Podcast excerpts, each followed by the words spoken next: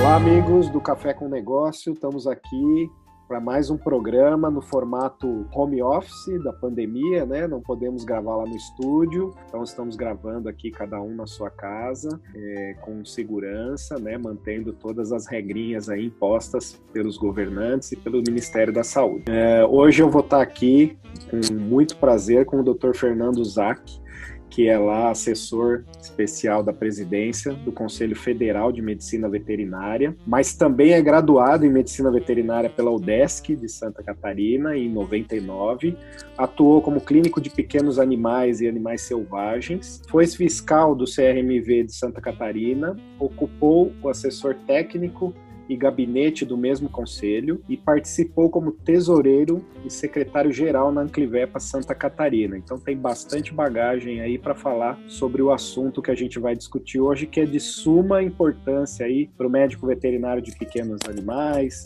para a sociedade e para a valorização do médico veterinário. Doutor Fernando, queria agradecer a sua presença conosco aqui no Café com Negócios, dispor aí o seu tempinho para a gente discutir aqui um assunto muito interessante. É, conta para o pessoal então aí quem é o Doutor Fernando, qual foi a caminhada dele lá saindo da faculdade, chegando até agora na, na como assessor especial aí da, da, da presidência lá do Doutor Francisco, grande presidente. Oi, Márcio. É, eu que agradeço o convite, na verdade, essa oportunidade de poder conversar com os colegas, trocar um pouquinho de experiência, trocar um pouquinho de ideia sobre o assunto. Uh, não é toda plataforma que oferece esse tipo de conversa, né? Normalmente nós, médicos veterinários, somos muito focados na parte técnica, que é importante, Uh, mas a gente tem que ter um equilíbrio e de vez em quando dar uma pintadinha na, nesses assuntos de empreendedorismo, de legislação, é para que evite aí, alguns problemas na, na, nossa vida, né, no nosso dia a dia. Mas falar um pouquinho do, do, Fernando, né? O Fernando é um veterinário do século passado, como, do século passado não, do milênio passado, milênio. né? Como você bem colocou aqui, formado em 1999. Eu já tenho quase mais tempo de veterinária do que de vida, então estou passando para esse lado. Uh, eu fiz a faculdade em Lages, quando eu entrei na faculdade, eu achava que ia trabalhar com grandes animais. Eu sabia de medicina veterinária, o que acho que a maioria da sociedade ainda sabe até hoje, que é a parte do clínico, né?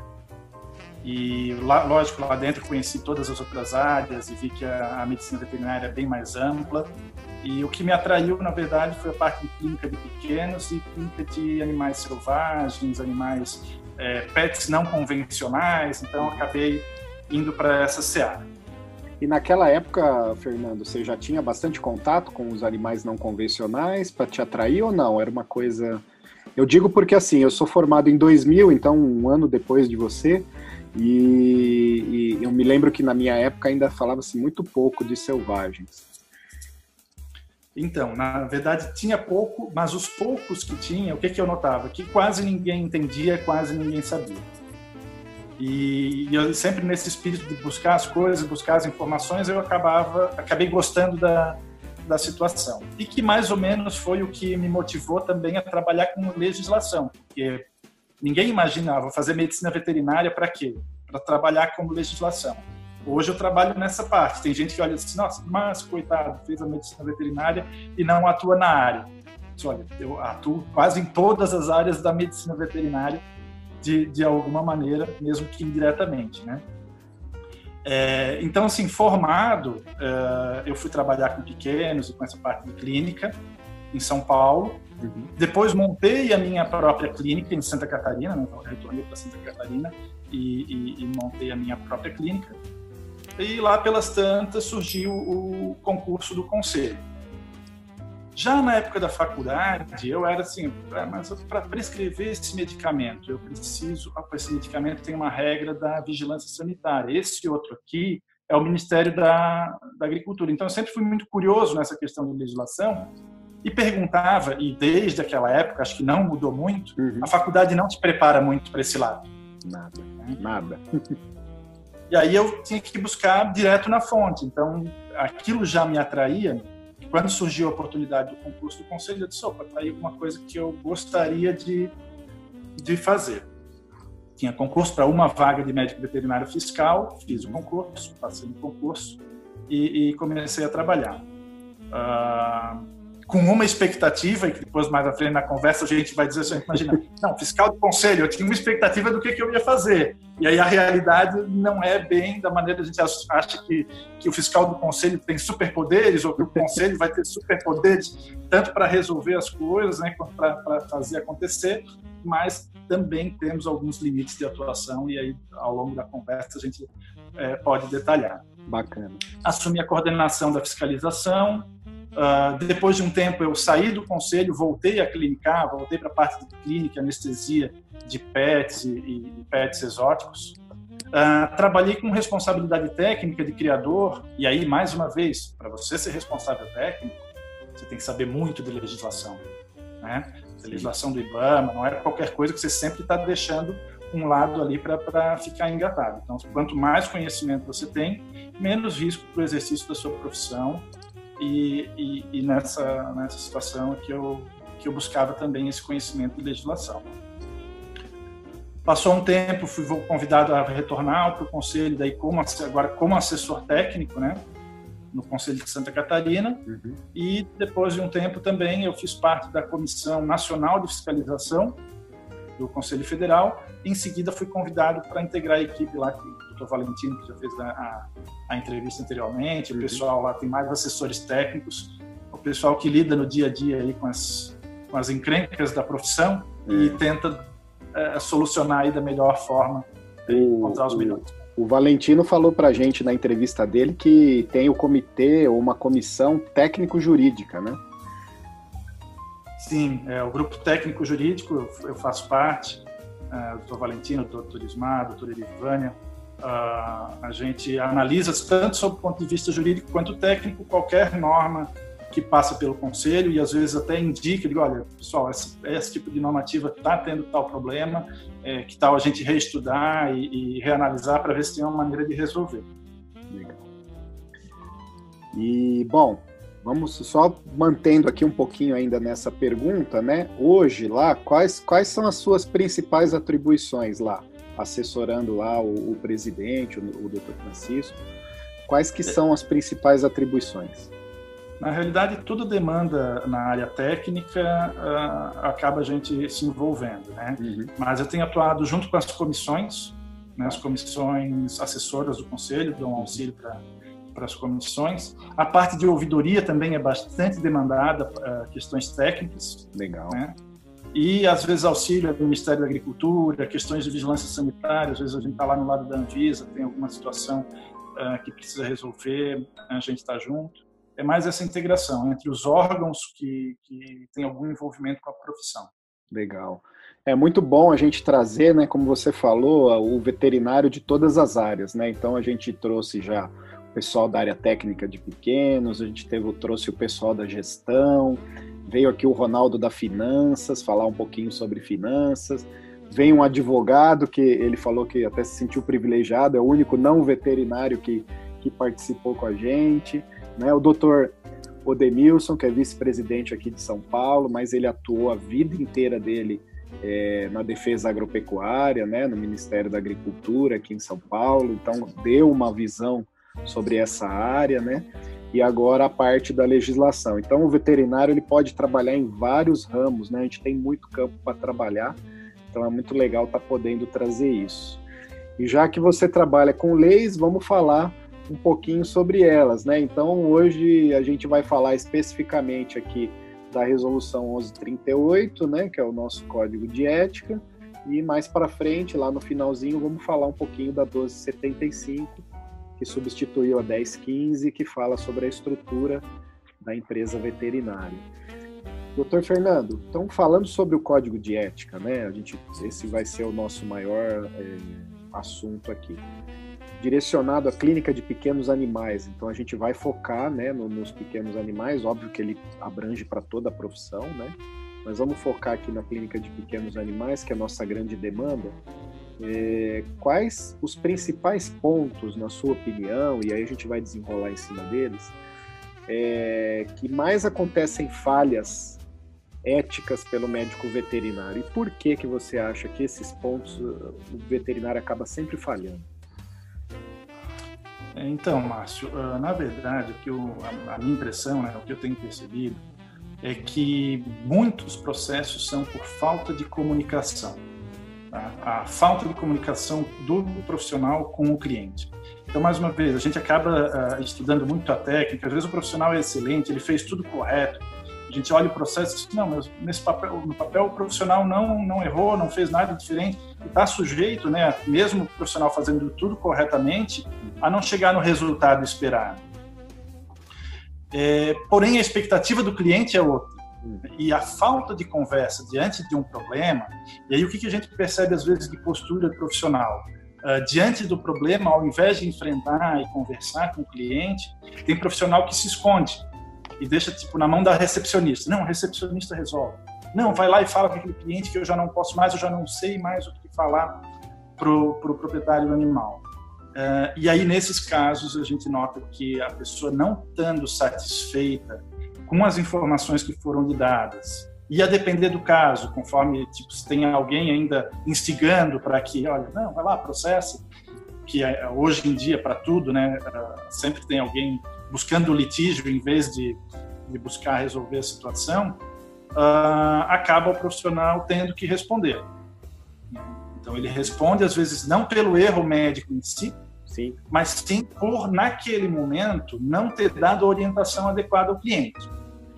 Então, quando a gente olha lá aquelas resoluções do conselho, por exemplo, a resolução de documentos, ah, mas olha como o conselho é chato está aqui, de novo, colocando obrigações para a gente. E olha, gente, isso é para proteção do profissional. Se ele seguir essas regras, o, o, código de ética é o manual de etiqueta do médico veterinário, né? Ele diz ali o que a gente deve e não deve fazer, é, visando não receber processo. E aí é processo penal, civil, não é só o, as questões éticas, né? Sim, sim. Uh, então, quando o profissional deixa de orientar adequadamente o cliente, a falta de orientação já é uma infração ética. E aí a documentação que a gente coloca ali é para tentar resguardar momentos, olha, comprove, colega, que você deu a orientação correta, comprove que esse procedimento de anestesia ou essa cirurgia que foi feita, ela foi feita mediante a autorização formal uh, do cliente. Lógico que em situações de emergência, primeiro trata e depois sim, é, vai buscar essa documentação. Mas então, assim, a primeira questão é essa falha na comunicação. E aí, o que, que a gente vê? Isso a gente vê mais no regional do que no federal, porque uh, no federal a gente vê os processos em grau de recurso, no, no, no, no, regional é o inicial. E aí, muitas vezes, a gente percebe que durante o processo o cliente diz: Ah, então era isso. Ah, mas então se eu soube que era isso, então. Ah, então a gente agora quer retirar o processo. E isso também não pode acontecer. Sim. Dentro do Código de Processo Ético, uma vez ingressou, ele tem que ser julgado até o final. E, e perceba que aí, às vezes, mesmo o cliente já estando satisfeito com a informação, o profissional permaneceu com a questão de, olha, não foi imprudente, não foi imperito, mas ele não orientou de maneira adequada. Então, alguma advertência ele acaba, acaba é, recebendo, isso. E, e, aí, de novo, né, expectativa e realidade. O que, que é a expectativa do profissional? Diz, não, mas o conselho vai me defender nesse caso conselho, nesse caso, ele tem que ser imparcial. Sim. Se ele está julgando, né, ele está tá defendendo o quê? O bom exercício da profissão. E aí, o, o mais triste é, eventualmente, você dizer para o colega, olha, colega, toma um pouquinho mais de cuidado, tenha um pouquinho mais de zelo com a sua profissão, porque essa falta de comunicação uh, e do processo individual, ele acaba refletindo na profissão como um todo, né? E a pessoa acha, não, todo médico veterinário é assim, todo profissional é, é dessa maneira, mal fala comigo, né? Vai lá, tem o cachorro, mas, mas é grosseiro. É. Então, essa situação a gente tem que tomar bastante cuidado. E eu vejo que isso é um, é um dos grandes motivos que, que leva as pessoas a, a, a querer entrar com o processo ético. E aí a gente analisando a letra fria ali, né, o, o processo em si, tu fala, mas aqui não teve nada de errado. Uhum. É, o, o, o, ato médico veterinário, no, no fim, está certo, né? Não teve nada de errado, mas, né? Aqui fica um insight bem importante para quem está assistindo a gente, né? Muitos palestrantes hoje falam da comunicação com o cliente, né? E, e o Dr. Fernando falou uma coisa que é importante, ó. Lembra, falha de comunicação já é uma falha ética, né? Então, assim, você tem, você, pelo código de ética, tem que fazer uma comunicação assertiva, pontual, sobre tudo que você vai fazer com o seu cliente, no paciente com o seu cliente. Então já é uma falha ética. Então, mesmo que você não queira trabalhar a comunicação, você tem que trabalhar, porque está lá no manual de boas práticas da sua profissão, né, que é o código de ética. E o mais interessante dessa questão de, de a falha de comunicação ser o principal, e, e eu já assisti muito que de fato é, ser o principal problema aí num processo, alguma coisa assim, eu vejo que o pessoal não toma muito cuidado com isso e acha, né, tem essa noção que o código de ética é como se fosse uma chibata, né? Então assim, ah, o conselho fez o código de ética para bater na gente, para a gente é, não poder fazer nada e não pode fazer pra isso. perseguir. É, para me perseguir. E não, né? É um, é um código protetivo, né? Ele está lá é, dizendo para você, olha, você você se formou, você é médico veterinário, você tem que trabalhar dessa maneira. É uma coisa fácil para você, não vai ter que ficar pensando como é que é, é só você ler. Não, é verdade. E, e, se notar, na verdade, assim, ó, o código de ética ele não inova muito. Ah, ele bebe de que fontes? Código de Defesa do Consumidor, Código Civil, Código Penal. Ah, então, quando ele fala as coisas ali, é, é nesse sentido. Olha, se você tiver essa conduta, é, dificilmente, se você orientou bem o seu cliente, se você esclareceu, é, se você pegou as, alterações, as, as, as autorizações devidas, uh, mesmo que ele ingresse com um processo civil, você vai estar respaldado. Né? Então, é, é, mais nesse sentido. Então, ele não, não vem inovar muito. É a conduta que a gente espera do profissional que se formou como médico veterinário, que escolheu a profissão, né? E quando a gente escolhe a profissão, a gente não escolhe só o que tem de bom, não escolhe só os direitos, né? Tem ali os nossos deveres. Então, é, é o que tenta balizar a conduta. Legal. E identificado esse ponto principal, que seria a comunicação, né? Que é um dos pontos principais aí que o doutor apontou aí na, na, na, na questão ética. Por que, assim, aí opinião pessoal, né? Por que o doutor Fernando acha que o veterinário ele falha na comunicação? Será que ele tem medo de se comunicar? Será que a gente é um, um, um, ogro, um bicho do mato que não consegue se comunicar e aí a gente se esconde? Ou será que a gente não tem certeza do que a gente está fazendo ou falando? De repente a gente não vai entrar no mérito, mas sabemos que hoje a, a formação do médico veterinário é um pouco deficitária, né? Apesar de que, dados do nosso Conselho de São Paulo, a maioria dos processos éticos são veterinários aí acima de 40 anos, então é mais ou menos a nossa geração, né? Então, assim, uhum. é, qual a tua opinião sobre essa questão? Assim? Assim, Márcio, uh, eu acredito que um pouquinho de, de, desse nosso perfil, ele está lá no nosso perfil de, de entrada na faculdade. Uhum. Tá? Se tu notar, às vezes a gente chega lá, tem uma boa parte da turma que diz, não, eu quero lidar com animal porque eu não gosto de lidar com gente. Então, assim, é uma coisa que tem que morrer lá na faculdade, no primeiro dia de aula. Né? E, e, e, que tem que ser transmitido pelos professores, porque é, esse tipo de comportamento, para qualquer profissão, ele não funciona. Né? A gente sempre vai ter que lidar com gente, sempre vai ter que lidar ou com um chefe, ou, ou chefiar alguma equipe. Então, essa mudança do perfil, tu começar a ter perfil de liderança, perfil de, de conversar com as pessoas, é, é, eu acho que é o que falta um pouco ainda para, não só para nossa profissão, acho para bastante coisa. E como que isso vai se resolvendo? É à medida que o mercado demanda. Então, a partir do que a, ponto que não, eu já não vou mais nesse veterinário porque esse veterinário não conversa. Acaba a pessoa procurando um veterinário que tecnicamente é um pouquinho uh, inferior, mas que conversa bem, que se satisfaz, que responde a pessoa na hora, que dá a devida atenção. Uh, a gente sabe que uma uma boa parcela também dos nossos clientes, às vezes precisa, tem, tem pessoas que levam o animal, você olha clinicamente ele não tem nada, mas a pessoa levou ali para conversar, uhum. precisa dessa segurança, que o veterinário passa essa segurança, que está tudo bem com o seu, com o seu pet, né?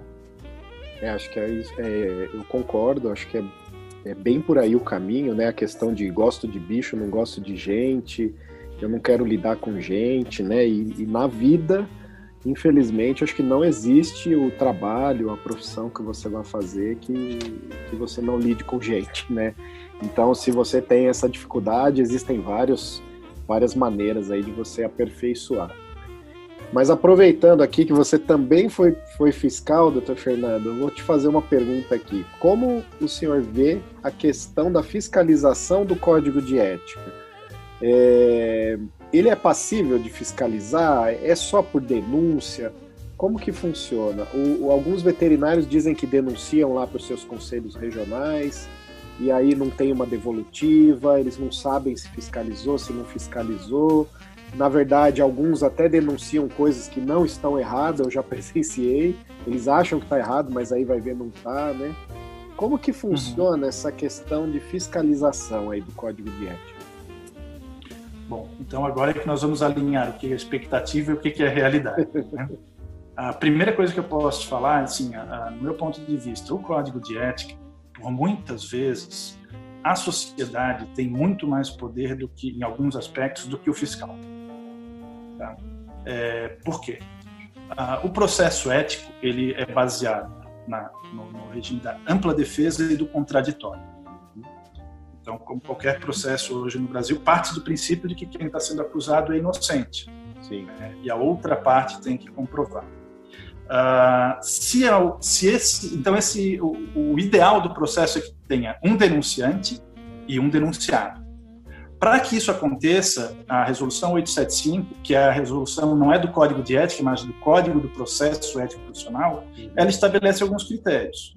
Então, uh, a gente tem que diferenciar o que é denúncia, uma denúncia fundamentada, do que a gente diz, ah, não, isso aqui está é, tá mais para uma fofoca do que para uma denúncia. É, eu não, eu não quero aparecer. Não, mas se me perguntar, eu não posso testemunhar, porque eu sou amigo, eu sou conhecido, eu não quero me indispor. Então, essa, essa conduta, ela fragiliza o processo. Por quê? Se eu só denuncio e passo para o fiscal, uhum. uh, o fiscal vai relatar a situação, a situação vai para o plenário, o plenário vê se aí se aos olhos do plenário realmente aquilo pode, é passível ou não de configurar uma infração ética. E esse processo, a partir de então, ele corre, é, só quem tem acesso são as partes. Uhum. Quem são as partes nesse caso? O conselho e o denunciado. Sim. Não tem um denunciante. Se ao final desse processo, por exemplo, vier uma advertência confidencial, uhum. nem mesmo essa pessoa suposta denunciante vai saber Sim. Ela não foi parte do processo e ela e aí o que é pior, que isso daí tanto para um médico veterinário faz quanto para alguém da sociedade faz, ela não tem direito a recorrer, certo? Então ela não pode nem ficar, ela não vai saber do resultado e ela não pode dizer nem se está satisfeita ou não com o resultado. Uhum. Então se eu espero às vezes um resultado daquilo, eu tenho que botar o meu nome, eu tenho que é... aí eu tenho a oportunidade durante o processo de trazer testemunha, botar mais algum elemento que não estava, eu contar a história sob o meu ponto de vista. Sim. Porque toda história tem, eu digo, tem o lado A, tem o lado B Sim. e tem a verdade. É verdade. é isso aí. Né? Então, sob o ponto de vista do fiscal, o que, que eu vou relatar? Aquilo que eu vi no momento. Uhum. E, de repente, aquilo que eu vi no momento, ele não representa a realidade daquilo que o colega lá na ponta está vivenciando. Sim. Então, assim, ó, infelizmente, às vezes, para se resolver efetivamente o problema, uh, o profissional tem que se envolver de alguma maneira. E isso vale não só para os processos éticos, mas principalmente também para os processos de exercício ilegal da profissão. Tá? Sem, sem, testemunha não tem crime. Uhum. Só eu, eu ir lá na polícia e dizer, ah, eu disse, alguém disse que falou, que falou para mim que aconteceu aquilo, o processo morre. Uhum. E, e aí também, não tendo o contraditório, o que o profissional que está se defendendo alegar parte a ser verdade. Sim. Né? E, e, aí, então, fica um processo prejudicado quando eu coloco toda a questão, das, e principalmente dos aspectos éticos, na mão da fiscalização. Então, assim, também, o que era a minha expectativa e a minha preocupação quando eu passei no concurso, eu fiquei pensando, né? Ah, e agora o treinamento. Treinamento, eu vou chegar lá, como é que eu vou fazer para fechar aquele estabelecimento? Para interditar aquela questão? Uhum. Né? Eh, o que, que eu vou fazer? Como é que eu vou multar o profissional? O que, que vai acontecer? E aí, o que, que eu descobri? Que o poder de polícia do conselho ele também tem as suas limitações. Uhum. Então, a, a, a, parte de fiscalização administrativa, eu posso sim chegar no estabelecimento é, e colocar, a, aplicar para ele uma multa, certo? Então, essa questão, sob o ponto de vista administrativo, eu posso sim chegar no estabelecimento como fiscal e aplicar um auto de infração se a infração for administrativa. O fiscal do conselho, ele não tem o poder de fechar o estabelecimento. Quem que pode eventualmente fechar? Vigilância sanitária, às vezes numa ação conjunta com o Ministério Público, mas a gente sabe que essas situações vão, é, são sempre é, é, as situações mais graves. O próprio PROCON pode fechar, né? Isso. Num, numa fiscalização ética, o fiscal não pode ser o juiz e o executor naquele momento. O máximo que ele vai poder fazer é coletar as informações e levar para o plenário definir. Uhum. E aí sim, se ao final do processo identificar uh, que realmente houve infração, uh, se aplica além da penalidade. E aí as penalidades também que o Conselho tem são só as previstas na 5.517, uhum. que vai de advertência confidencial até a cassação profissional. Então tem que ficar dentro daquele escopo. Mas o fiscal não tem, olha, olha a penalidade que não tem de corrigir imediatamente o problema. Sim. Então, o fiscal não vai determinar, não corrige. Você infringiu aqui a ética, está aqui uma multa ou você corrige em 30 dias, como é a maioria das, das, infrações administrativas. Por exemplo, se eu encontro um estabelecimento sem responsável técnico, uhum. eu posso sim dar um prazo para esse estabelecimento uh, Compor providenciar. O... Uhum. E aí, se for o caso, também essa multa não é aplicada, porque ele regularizou e o objetivo do conselho é a regularização e não a, a aplicação da multa em si. Uhum. Então, essa expectativa, às vezes, do profissional tem, uh, às vezes, de, de, que se resolva de imediato, uhum. mas o processo ético é longo. Né? E aí vamos para realidades, né? Às vezes você está num regional que tem poucos processos éticos. Às vezes você está num regional que tem 2 mil, 3 mil processos na fila. E aí sempre a minha questão é a questão que é mais urgente, né? É verdade.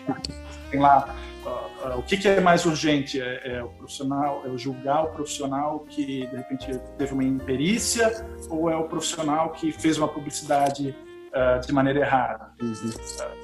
na prática, assim, ó, é, é, tudo importante. A gente precisa, só que tem que ter uma ordem, né?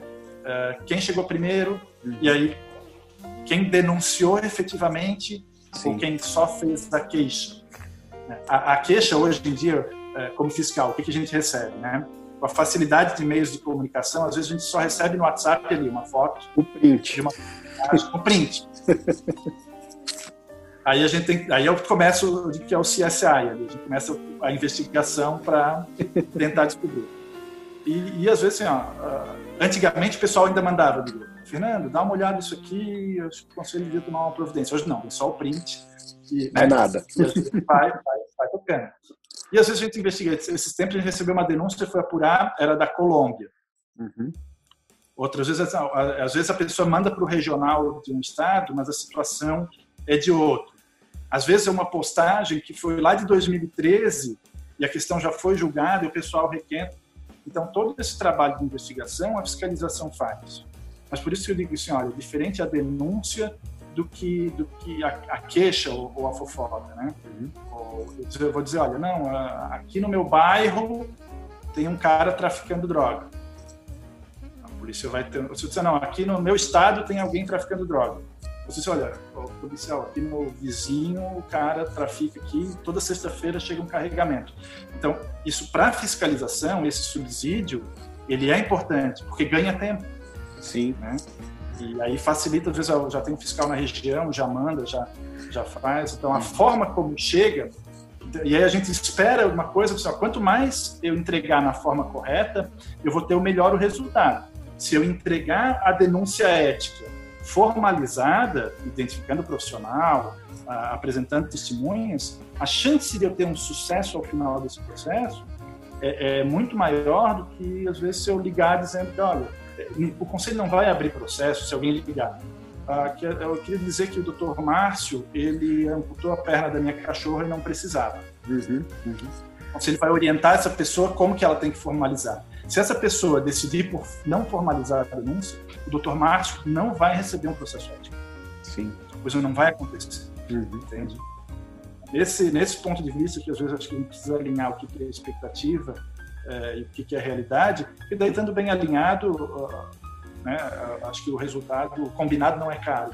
É, é acho que é, é o, o, importante também da gente passar por isso, né, de você ser um fiscal, né, e, e, entender o que, quais são os procedimentos, que a gente tem uma falha nisso de, de entendimento, né. Eu falo por mim, por muitos anos, eu achei que o fiscal ele tinha que fiscalizar o meu vizinho, o meu convizinho da cidade vizinha ou do, da rua, é, porque eu, eu atuava correto imagina, ele não pode atuar, então tem que fiscalizar ele.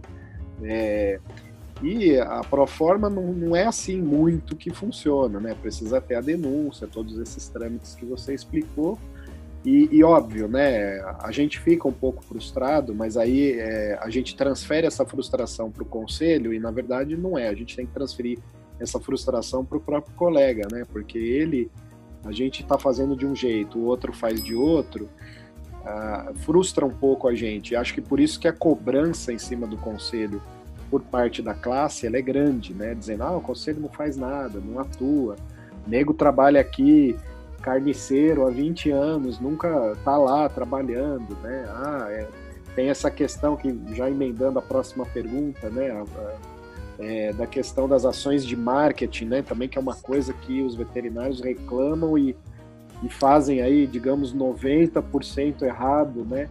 É... Como que você vê essa questão do marketing, né? E, e aí já finalizando, todas essas questões éticas, né? É, na tua visão de experiência, tanto atuando com regional quanto com federal, qual será o caminho da classe para isso começar a mudar, virar o jogo? Na tua opinião, que já viu, imagino já tenha visto de tudo aí. É, então, assim, Márcio, a questão de eu estar tá fazendo tudo certo e querer que o colega faça certo, isso é, é, é, é razoável, é, é natural e essa exigência por parte de que faça essa exigência dos conselhos também é natural. O que só a gente tem que alinhar é que, é que o conselho sozinho não consegue muita coisa. A gente depende também do profissional. Né? Uma atuação conjunta do conselho com o profissional que está lá na ponta é o que tende a solucionar os problemas. A gente só transferir e não querer se envolver mais, uh, o resultado que a gente colhe é, é proporcional a isso. Né? O, meu, o resultado é proporcional ao meu grau de envolvimento. Tá? Isso em qualquer tarefa que a gente faça. Uh, e aí, então, com a questão da publicidade, voltando um pouquinho lá na questão dos éticos, digo, a primeira é a falta de comunicação. Sim. A segunda coisa que eu entendo que leva a mais processo ético é a falta de conhecimento aliada com a questão de, ah, se todo mundo faz, eu também vou fazer. É. Aí eu costumo dizer que nem a minha mãe falava, né? Mas você não é todo mundo. Exatamente. Então, acho que é esse pensamento que a gente tem, ah, mas todo mundo faz, tá, mas meu vizinho faz. Vão lembrar da nossa mãe lá dizendo, mas você não é todo mundo. Você se valorize, você é, faça a coisa correta, independente se o outro faz ou não. E aí a questão da publicidade, o que, que eu vejo? O pessoal do marketing é muito mais rápido do que qualquer processo. qualquer processo judicial, ético, né? É, as postagens hoje, e aí, mais uma vez, o que, é o resultado esperado quando eu, eu denuncio o conselho que tem uma postagem que infringe o código de ética? É que no outro dia, ou que na mesma hora, ou que 20 minutos depois, aquela postagem esteja fora do ar. Sim. A Lei 5.507 ela não estabelece como penalidade tire a sua postagem do ar. Entende? Então, o que, seria a penalidade para esse profissional? É o processo ético, é a advertência, a censura, mas isso dentro do quê? Dentro de um processo físico que vai ocorrer dentro do conselho. Mais uma vez, num conselho que tem 10 processos, isso vai tramitar um pouco mais rápido, mas ainda assim, muito aquém do que o profissional esperava que fosse aquele resultado de retirada imediata da, da postagem, certo? E às vezes, quanto mais o profissional deixa a postagem, mais ele, ele deixa provas contra si mesmo. Sim. E lá no final do processo, é, é, ele vai ser julgado por isso. Isso também é uma grande parte do que acontece. Mas, questões de publicidade, via de regra, não tem o denunciante. Não. Né? Então, mesmo o cara que fez a queixa não vai saber É, então, assim, mas mesmo assim, olha, eu não vejo que, que pra, ah, como é que a gente resolve a questão das postagens em rede social? Não, então vai todo mundo formalizar a denúncia é, para que todo mundo sofra o processo e lá no final seja penalizado. Isso demora muito, isso é oneroso para todo mundo é, e não sei se tem um resultado tão efetivo.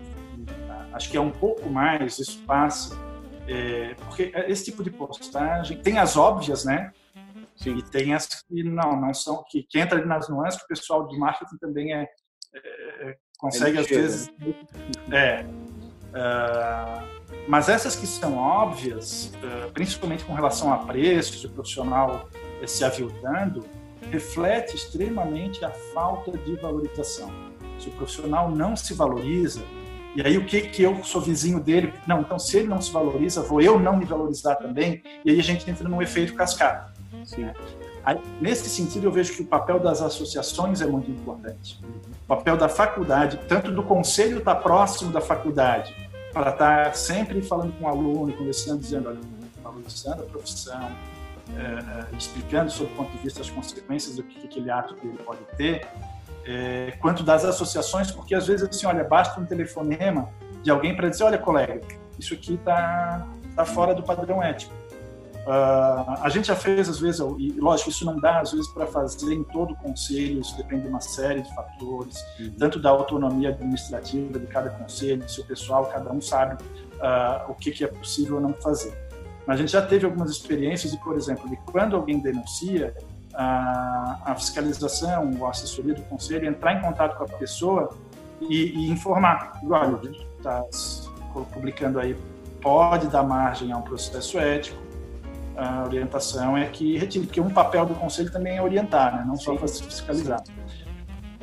E quando a gente faz isso, muita gente no outro, já no mesmo momento tira. Né?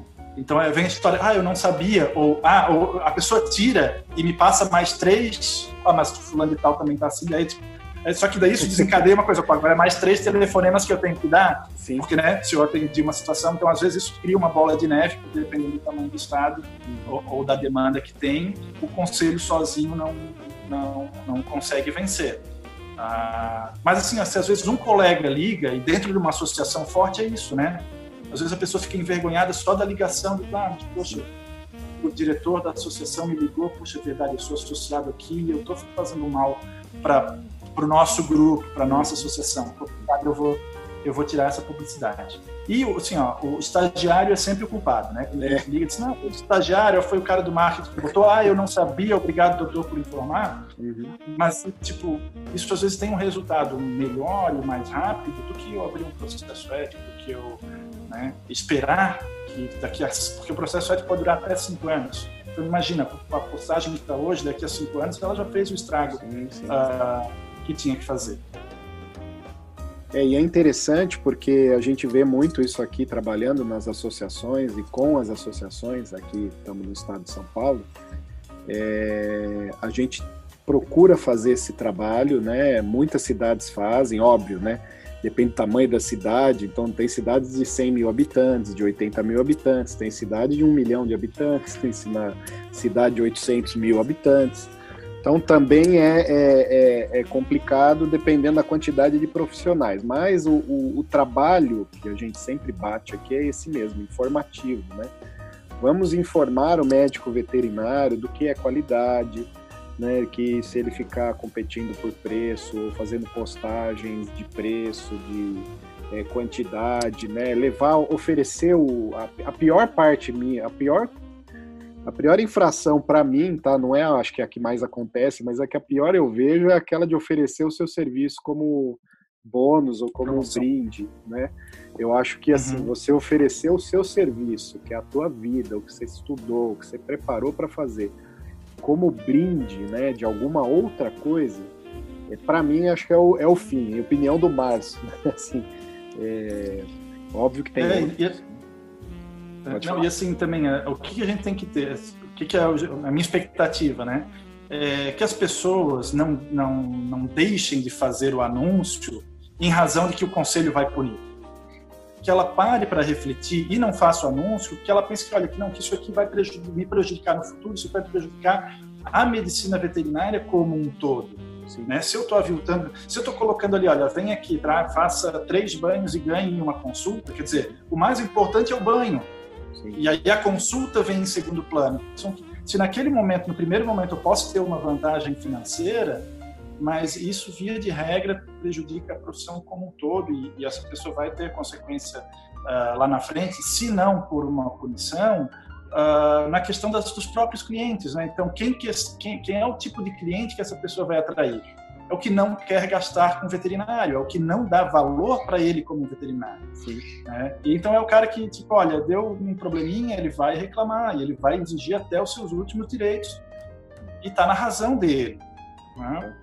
Com certeza, né? E, e, e, e também tem a, a, questão de assim, é, o pessoal não trabalha quanto classe, ele não se ele não se acha pertencente a uma classe profissional, médico veterinário, né?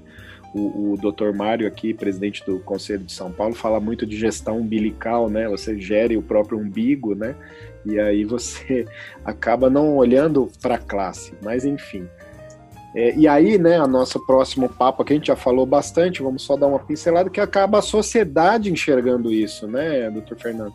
A sociedade enxerga, fala, pô, o cara não se valoriza, ele dá duas vacinas pelo preço de uma, ele, ele pega lá, se eu faço um pacote de banho, ele dá uma consulta, quer dizer, a consulta dele vale quatro banhos, né, não desmerecendo o banho, que é importante também, mas aí ele, a própria sociedade acaba fazendo o que a gente mais, o que mais nos deixa triste, né? Que é desvalorizando a gente enquanto profissional. A gente viu lá, né? O conselho, não me lembro se foi do Piauí, que publicou que o camarada fez um vídeo dizendo, revoltadíssimo, que é o Ministério da Saúde tinha chamado médicos veterinários para para atuarem aí na pandemia, né? E mal sabe, coitado, a importância que a gente tem nessa cadeia, né? É, e na verdade, assim, ó, as pessoas sabem o que a gente mostra, o que a gente fala. Né? Então, se eu mostro que, ah, não, olha, aqui é o menor preço da cidade, aqui é... a pessoa não vai enxergar a qualidade do serviço ou a importância e a valorização. Uh, então, da mesma forma, não adianta o conselho fazer uma mega campanha e explicar que o médico veterinário é profissional da saúde única e tal, que se lá na cidade, né, lá no ponto onde o cidadão realmente está tá vendo as coisas acontecerem, não, mas aqui não, aqui não, aqui a, a, só tem veterinário cuidando de cavalo, só tem veterinário cuidando de cachorro, e então, é mais assim, ó, tipo, visão fechada do cidadão, porque na cidade dele tem médico veterinário na vigilância sanitária. Né? Isso, isso a gente, infelizmente, não tem como impedir. Mas se cada um faz o seu papel, uh, qualquer peça publicitária, olhando para esse, esse viés de, olha, eu vou enaltecer, eu vou valorizar a produção como um todo, acho que a gente está num bom caminho. É. E, e, e, eu acho que a gente tem que é, também se posicionar quanto a algumas ONGs ou alguns protetores, né, que acabam é, pintando uh, o médico veterinário como o mercenário, o sacana, né? Então acho que se a gente se posicionar até frente a isso, né, é, a gente consegue aí colher frutos bem melhores do que hoje colhemos aí frente a ONGs e protetores que às vezes acabam até prejudicando a imagem do médico veterinário com seus, com seus dizeres, suas propagandas. É, mas seguindo aqui, é, vamos falar um pouquinho né, da 1275. Então saímos do Código de Ética e vamos falar de uma lei que rege aí sobre a estrutura, né? Que eu também acho muito importante, eu trabalho também com assessoria regulatória e a gente assessora aí algumas empresas a se adequarem à legislação. E eu acho de suma importância, doutor Fernando, porque hoje eu vejo tanta gente na internet falando, não, que o médico veterinário, a qualidade do atendimento, não, porque o médico veterinário tem que ter a recepção bonita, tem que se vestir com gravata, tem que não sei o quê. Aí você sobe no centro cirúrgico, o pé da mesa está enferrujado, né? O reboco está caindo em cima da mesa, né? O cara tem, não tem lá um, uma possibilidade de um monitoramento no que ele chama de repente de internação, né?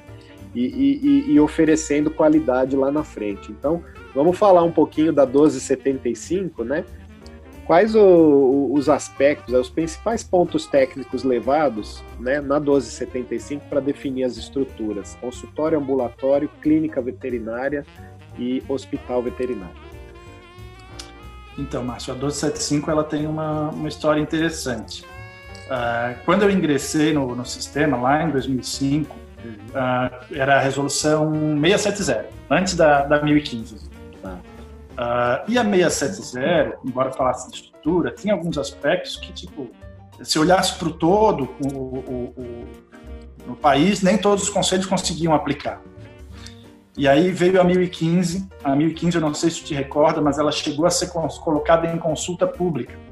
Ela vinha com alguns itens ali, por exemplo, pedia desfibrilador, uhum. uh, né, que, que no fim das contas acabou o, o conselho voltando atrás, e tirando alguns equipamentos que precisavam, mas ela ampliou bastante a estrutura, né, a necessidade de equipamentos, e, e, criou essa outra situação também, que em muitos lugares, muitos estados, não, as pessoas não cumpriam, uh, ou quando cumpria, o que, que a gente quando fiscalizava, fiscalizava lá? Não, essa pessoa tem todas as salas que precisa ter, tem todos os equipamentos que precisa ter.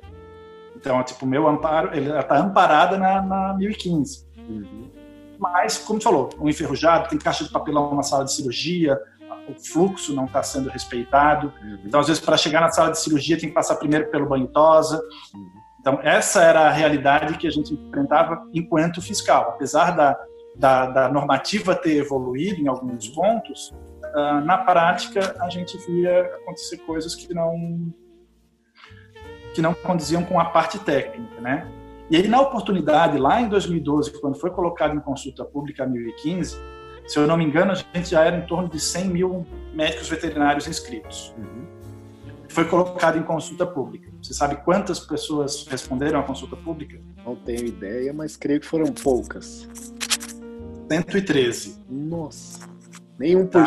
1%. E assim, e dentro de um tema, e é um tema que afeta o dia a dia de pegar o pessoal de clínica, afeta totalmente o dia a dia, né?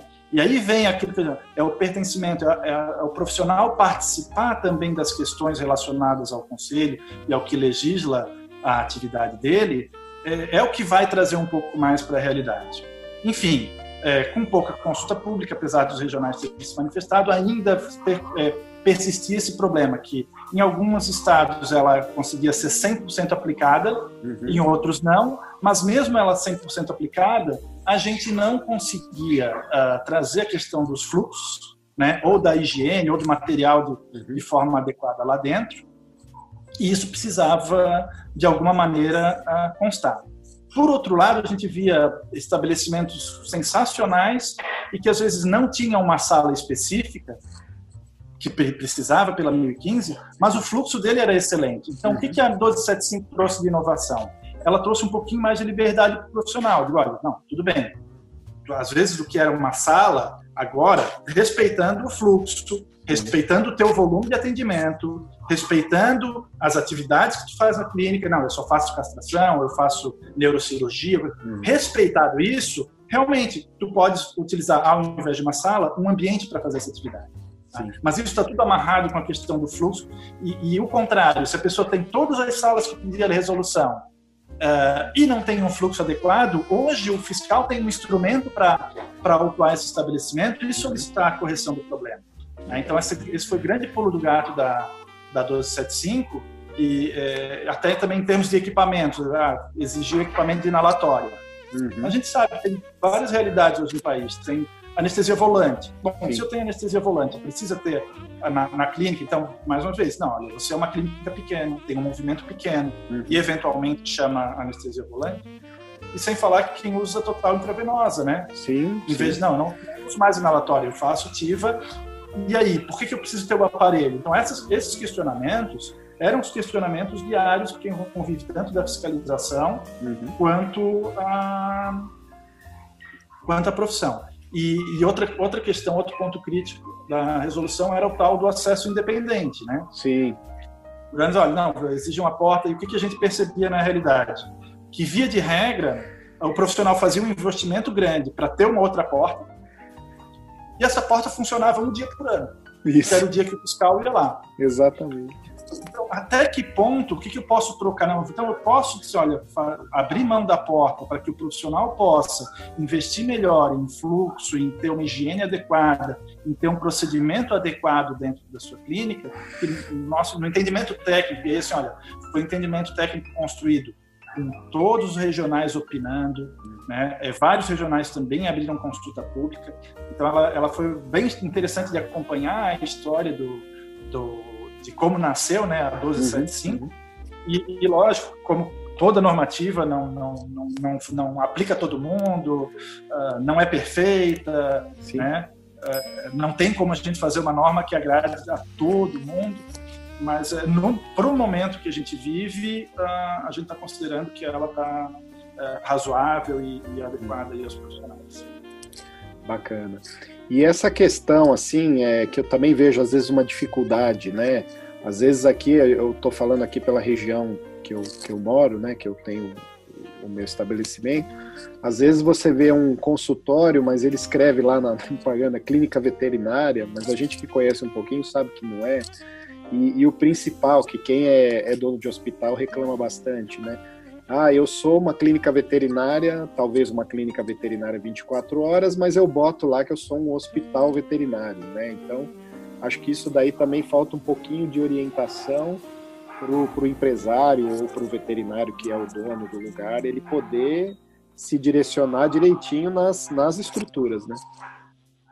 É, sim. E aí, aí sim, realmente nessa parte a, fiscalização tem uma parte importante no coibir os excessos, uhum. Né? porque aí a questão, sim, para essas situações de estrutura, o fiscal autua, ele deixa lá, a pessoa tem um prazo para se regularizar, também não é assim a ferro e fogo, chega lá e, e fecha. Só que uma, uma, outra coisa, Márcio, que acontece, uh, por exemplo, a clínica se cadastra no conselho como clínica sem internamento. Uhum. Certo? Mas apareceu uma oportunidade, precisou do animal internar, então vamos deixar aqui e tal. Então, esse tipo de desvio de conduta, esse desvio, resolve lá no ético. Sim. Certo? Uh, mas, via de regra, as questões de estrutura é, é, vão, vão já pela aplicação da 1275 mesmo. De e aí tem um pouquinho mais de agilidade, mas lembrando, né, também na época do, do desfibrilador e do aparelho inalatório, contar aqui o que acontecia de vez em quando. A gente ia lá, fiscalizava, no dia da fiscalização a pessoa tem tudo, né? No dia seguinte, Já some. É.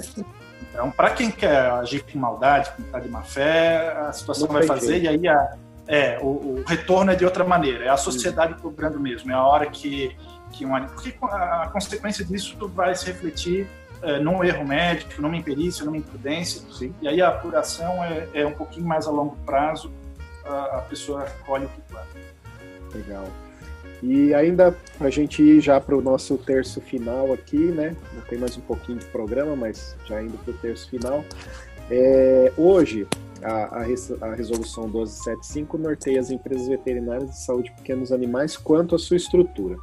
Na sua opinião, por que ainda encontramos por aí cerca de 50%, 70% das empresas que não é adequada. A gente pode melhorar isso? Como que a gente pode melhorar isso?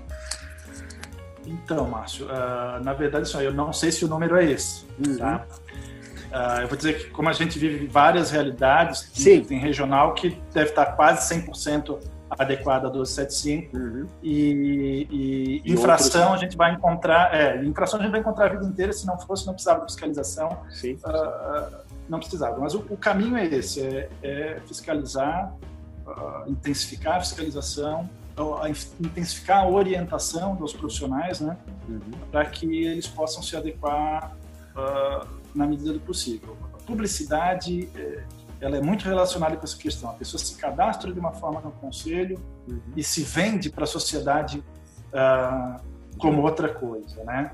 Então, isso, mais uma vez, faz parte da nossa valorização, da nossa consciência e, e, e não se resolve de um dia para o outro. É... Cada um Sim. tem um papel aí, faculdade, associação, conselho. É, a gente, é, eu falo aqui mais ou menos pelo que a gente vê aqui na nossa região, né? Eu sou presidente da FEVERESP, que é do estado, mas sou vice-presidente aqui da Associação do ABC, que é a minha região, né? E sou membro de uma comissão de entidades no conselho que foi criada um ano, um ano e meio aí, né, pelo, pelo presidente, para poder justamente aproximar as associações do conselho e fazer esse trabalho conjunto. A gente tem feito um trabalho bem legal aqui em São Paulo, em conjunto com o conselho, para levar essa informação. Inclusive levando o conselho em bate-papos, em reuniões dentro das associações, falando com os veterinários do bairro, né? Porque é, o conselho tem uma, o conselho de São Paulo, né? Somos aí, sei lá, acho que se eu não me engano, o doutor Mário falou que registrou 45 mil, 50 mil, não me lembro, né? Então tem muito veterinário aqui e fica mais difícil ele entrar em todas as regiões, principalmente no bairro, né? E, e, as associações têm feito isso e procurando levar esse tipo de informação de que a valorização vem da gente, né? E que se você registra lá a tua empresa como clínica, ela tem que ser uma clínica, se você registra como consultório, ela tem que ser um consultório. Se você registra como hospital, tem que ser um hospital. Né? Então, acho que passa realmente por tudo isso, né? Informação é, que vem lá, né? Que é, minha avó dizia que é de, de, pequeno que se torce o pepino, né? Então, desde a faculdade, né? Que, que o pessoal está começando a se formar, passa pela, pelo esse período do recém-formado, que é um um período meio negro, né? Tá ali no plantão, não sabe se vai para lá, se vem para cá, se abre uma empresa, se vira especialista, né? Então, é, então acho que o, o, que mais importa é essa, esse tipo de informação e óbvio, né? O que a gente está levando aqui a entrevista inteira. Precisamos nos olhar enquanto classe e não eu quanto indivíduo então, tudo que eu faço na minha empresa, eu tenho que pensar no meu bairro, tenho que pensar na minha cidade, tenho que pensar no meu estado, né? E depois no meu país, óbvio, para não ter a impactação que, que isso tem. E aí, eu falo isso porque eu já fui muito do, do jeito do que eu tô falando. Eu sempre fui aquele que ficava lá na minha mesinha reclamando do conselho, reclamando do presidente, reclamando do, do governador, né? e não fazia nada, ficava lá só reclamando. Né? Até um dia que eu bati na mesa e falei, não, não é possível, vamos fazer alguma coisa, porque não é, não é questão de transferir culpa. Mas sabe, Márcio, que para a maioria das pessoas o que falta é pouquinha coisa de orientação. Tá? Via de regra, o profissional quer agir de boa fé, né? assim, o que está agindo de má fé é o que mais salta aos nossos olhos. É. Mas a maioria dos profissionais tem a conduta correta quer agir da maneira. E assim, às vezes, um pouquinho de orientação é o suficiente uh, ah, para resolver a questão. Quantas vezes eu fui fiscalizar um estabelecimento, às vezes nisso registrando como consultório, e aí chegava lá, o cidadão tem tudo para montar uma clínica, ele tem a estrutura quase completa, olha, é só tu mudar lá o, o teu CNPJ que está lá como é, consultório, altera isso, ah, mas é tão simples assim, é, bota isso, bota mais esse equipamento, com, com, com pouco, pouco investimento, tu acaba com a tua dor de cabeça e tu vai estar tá fazendo ah, não, mas ah, então pode, então vamos fazer. Então, isso, assim, ó, felizmente, tá, ainda é a maioria da, das pessoas é nesse sentido. Ou faz por desconhecimento, ou faz por falta de informação, uh, mas não agindo de má fé. Então, acho que tenho esperança que a classe ainda tem, tem jeito. Não, eu acho que melhorou bastante, está melhorando, né? Quanto mais acesso à informação, né? Quanto como você falou, né, os conselhos eles têm também essa, esse, esse norte da orientação e não só da fiscalização, né? Então, quanto mais a gente poder levar isso daí, e óbvio, né? É, vai ter o mal intencionado, vai ter a pessoa que vai agir errado, ele é minoria, né? Eu costumo falar nas minhas palestras, o meu último slide sempre tem a foto da minha filha, a foto do meu gato e uma fotinho que tá lá. O que é certo é certo, mesmo que ninguém esteja fazendo, e o que é errado é errado, mesmo que todo mundo esteja fazendo. Então, é, é a história que você falou da avó, né? Mas você não é todo mundo. É, perfeito, é isso aí. Então, bacana. Bom, vou agradecendo aqui, doutor Fernando. Se você quiser deixar mais uma consideração final aí quanto à, parte dos conselhos, da fiscalização, né? Acho que foi muito bom para o médico veterinário entender como funciona tudo isso daí, né? Eu acho que a minha, a minha missão aqui em trazer Dr. Fernando, Dr. Valentino, Dr. Demilson, né? Que vamos trazer mais pessoas da assessoria técnica, é, do jurídico, né? A gente tem aqui em São Paulo o Dr. Fausto, muito contato com ele, muito conhecimento também, é, é, para justamente mostrar para o médico veterinário como que funciona essa engrenagem e está aí para funcionar junto com ele, né? É, não quer prejudicá-lo, não quer vê-lo fechar o seu negócio, né? Na verdade, a gente quer que a medicina veterinária trabalhe com excelência de acordo. Então, se você quiser deixar uma palavra, as considerações finais aí, a gente está né, essa entrevista vai ficar gravada, mas a gente está vivendo um momento duro aí, algumas regiões de pandemia, né? Ah, então, alguns veterinários sentiram muito o baque, né? inclusive nas suas empresas, nos seus rendimentos. E, e, então, fique à vontade para fazer, para se despedir aqui da nossa entrevista. Então, Márcio, eu queria, na verdade, agradecer a oportunidade do Conselho Federal estar tá, de, se aproximando mais uma vez dos profissionais, esclarecendo dúvidas. Esse trabalho é o trabalho do dia a dia nosso. A orientação é que os profissionais busquem o seu regional, uh, se aproximem, não só para fazer as denúncias, mas, olha, vou montar uma clínica. Antes de montar, consulta o regional, o que é o melhor fluxo, como é que como é que eu devo fazer, antes de fazer uma publicidade, uh, procure orientação, olha, quais são as normas, onde que eu encontro isso aqui, onde está escrito, uh, quais são as resoluções que dizem a respeito do tema. Uh, nem tudo são normas do conselho, então muitas vezes a gente está apontando, digo, olha, além do que o conselho exige, por favor, observe essa RDC da Anvisa, veja aquela, aquela questão do mapa. Então, é, esse processo de buscar o conselho para orientação e de participar das questões é, do conselho e das suas associações é o que vai é, fortalecer a profissão e é o que é o que a gente precisa buscar no dia a dia. O Conselho Federal está sempre à disposição, sempre em portas abertas para qualquer profissional, através da ouvidoria, as partes, a parte técnica, é, a, a, gente acaba respondendo bastante. Nem sempre a gente pode aprofundar muito no caso concreto, né, até porque a gente, como grau de recurso, às vezes a questão tem que passar primeiro uh, no Conselho Regional. Então, mais uma vez, é, utilizem da estrutura que vocês têm na região, é, mas não deixe de procurar o Conselho Federal também sempre que necessário, porque se a gente não puder, às vezes, resolver, nós pelo menos dar um encaminhamento de olha, é o rumo é esse, procura tal órgão, é, vai dessa maneira, que o nosso papel não é só fiscalizar, não é perseguir e punir os profissionais. É, é muito de, de orientação e nos desvios, desvios de conduta, aí sim, é, infelizmente, tem que ter uma atuação uh, do sistema. Mas muito obrigado e, mais uma vez, parabéns pela iniciativa da plataforma uh, de poder oportunizar esse bate-papo entre os colegas. Legal. Obrigado. Queria aqui também agradecer ao Dr. Francisco, lá, nosso presidente do Federal, né, que mais uma vez permitiu aqui que uh, o pessoal lá do Conselho viesse, já veio o Dr. Valentino, agora o Dr. Fernando, é, queria agradecer você, telespectador, que está aqui com a gente, acompanhando aí. Muito obrigado pelos feedback, pelas curtidas, nos motiva aí a continuar mais para poder levar conhecimento onde, onde ele não chega ou tentar fazer com que as pessoas entendam coisas que elas não entendam ou estão entendendo de forma distorcida. Muito obrigado, até o próximo programa. Tchau.